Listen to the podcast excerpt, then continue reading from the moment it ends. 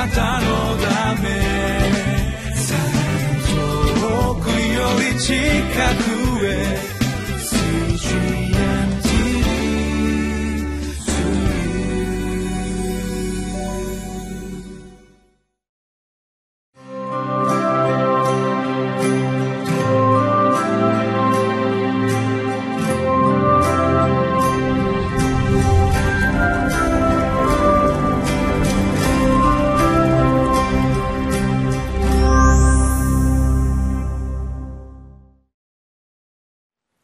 皆さんこんにちは。インマヌエル堺キリスト教会の津田聡樹です。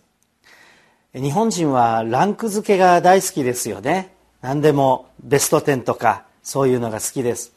つい数日前まで年末は2015年の重大ニュースは何だとか世界の重大ニュースは何だとか自分の家のあるいは自分の重大ニュースは何だったとかいうようなことを紹介し合うような季節でした。またえー、1年間を漢字一文字で表すならどんな字になりますかというのも話題になったりします。その漢字で一番好きな漢字は何ですかということを聞かれて誰がするのか分かりませんがよくアンケートされます。その中でどんな時にもほぼ間違いなくベスト10入りしている一文字。それは愛という字です。愛ということを人は大好きですね。今日は1月3日まだ三が日と言われてお正月気分の続く中ですがもう一度新年の最初ということで愛ということについて聖書から学びましょう。愛の章と言われる第一コリント13章の1節から13節の中で愛があってこそ全てのことに意味がありますというタイトルで御言葉を思い巡らしてみましょう。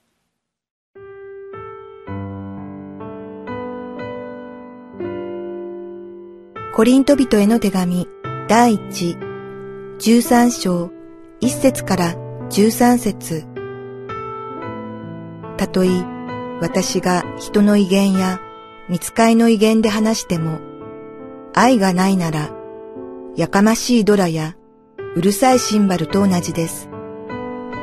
また、たとえ私が予言の賜物を持っており、また、あらゆる奥義とあらゆる知識とに通じ、また山を動かすほどの完全な信仰を持っていても、愛がないなら何の値打ちもありません。また、たとえ私が持っているものの全部を貧しい人たちに分け与え、また私の体を焼かれるために渡しても、愛がなければ何の役にも立ちません。愛は寛容であり、愛は親切です。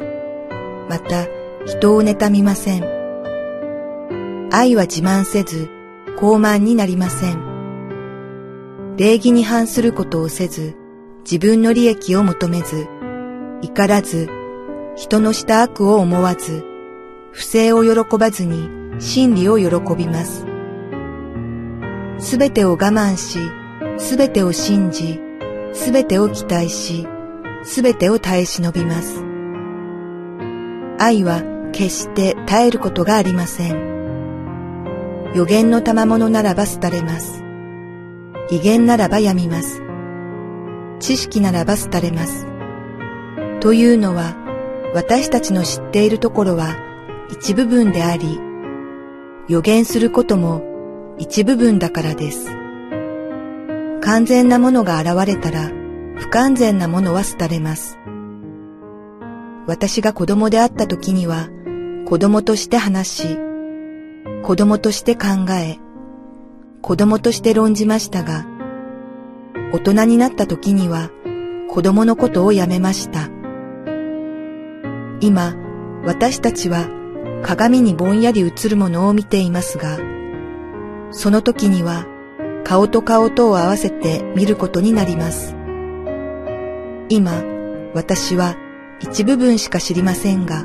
その時には、私が完全に知られているのと同じように、私も完全に知ることになります。こういうわけで、いつまでも残るものは、信仰と希望と愛です。その中で一番優れているのは愛です。この聖書の御言葉の学びにつけられているタイトルは愛があってこそ全てのことに意味がありますということですがこれは言い換えれば愛がなければ全てのことに意味がないということにもなりますよね。一節から三節はまさにその通りネガティブな表現をしていますが素晴らしい事柄を列挙しながらでも愛がないなら意味がないと言っています。一節たとえ人が私が人の威厳や見つかいの威厳で話しても愛がないならやかましいドラやうるさいシンバルと同じですと。威厳の現場を私は直接聞いたことはありませんが直接聞いたという人の話を聞いたことはあります。非常に美しい麗しい外国語のようなものなんだということを、えその人は言っていました。しかし愛というこの一つが欠けていたならばそれはやかましいドラやうるさいシンバルというのです。やかましいドラ日本にはあんまり見かけませんが私は台湾で宣教師をしていた時に、えー、何かの接待か何かのことで台湾で中国料理屋さんに、まあ、台湾ですから何でも中国料理なんですが、えー、レストランで、えー、接待の食事に預かったことがあります。その、まあ、割合大きなところだったんですけど玄関のところに大きなドラが置いてあってそして、えー、叩くバチっていうんでしょうかそういうものもぶら下がっているそんなドラでした。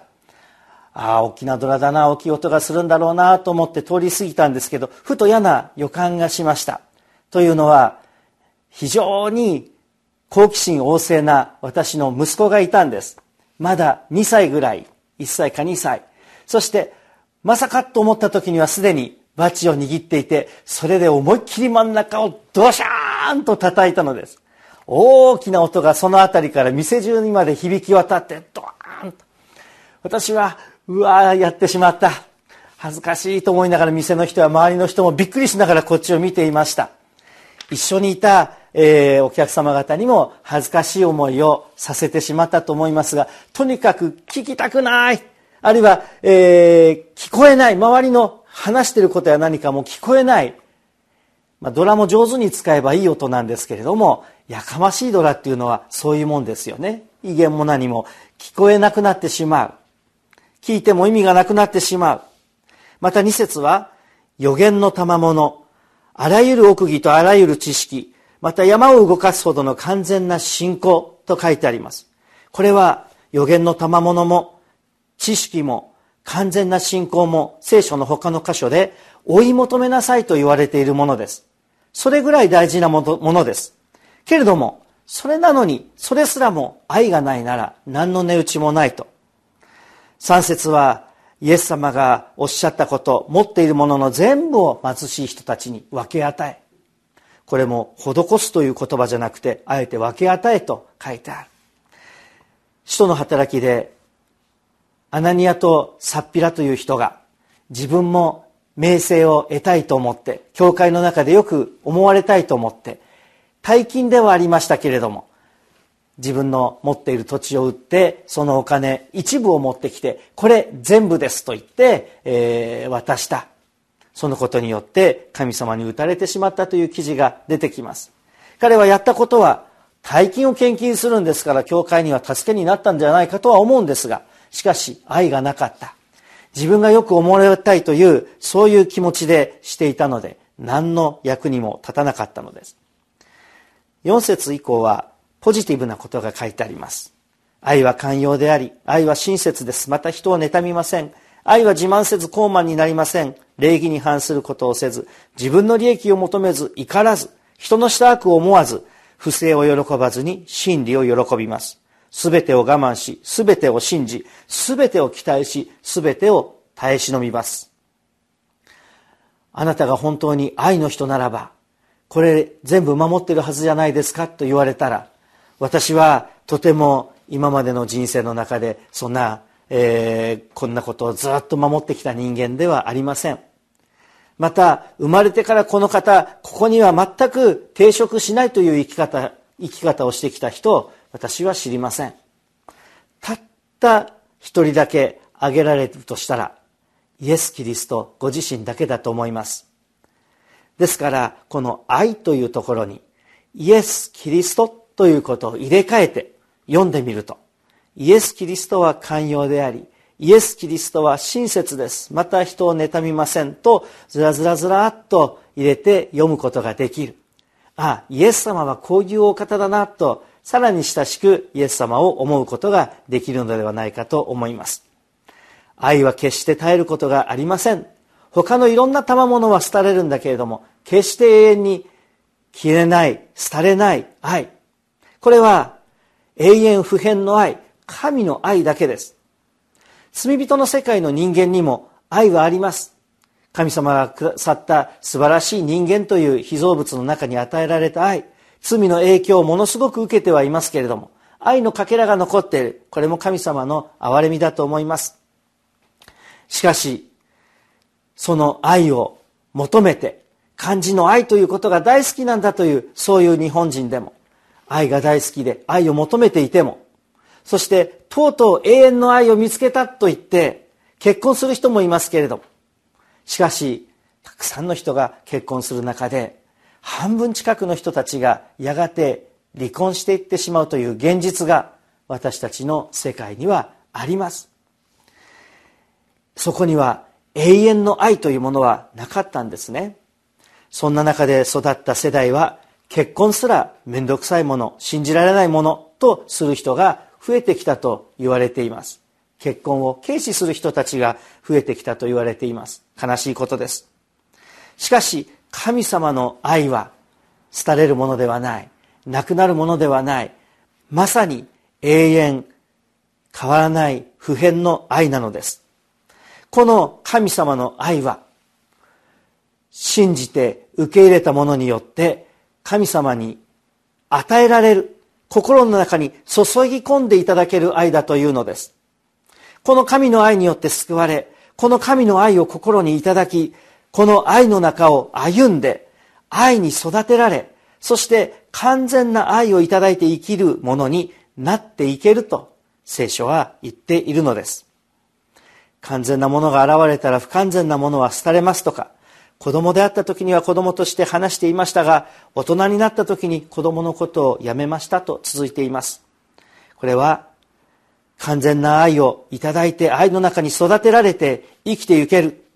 というそういうお約束が希望が書いてあると思いますさあ最後に4節から7節のさっきイエス様を入れたところに自分の名前を入れて読んでみましょう恥ずかしくなってしまうかもしれませんがぜひご自分の名前を入れて読んでみてください。そしてああこれはできないなという時には反省しあるいは、ああ、こんなことができるようになっていたという時には感謝して、今日だけならず、思い出してみては今年当てはめ、そして愛ということに照らせ照らして、愛の中を歩んでいく、愛を求めて生きていくように導かれているのではないでしょうか。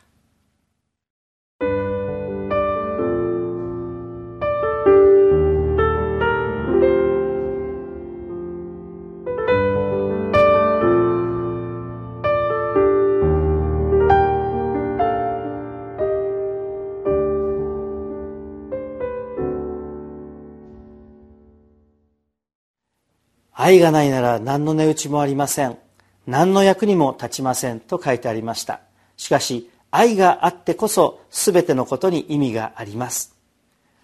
今日一日を意味あるものとするためにまた今年一年間を意味ある日々とするために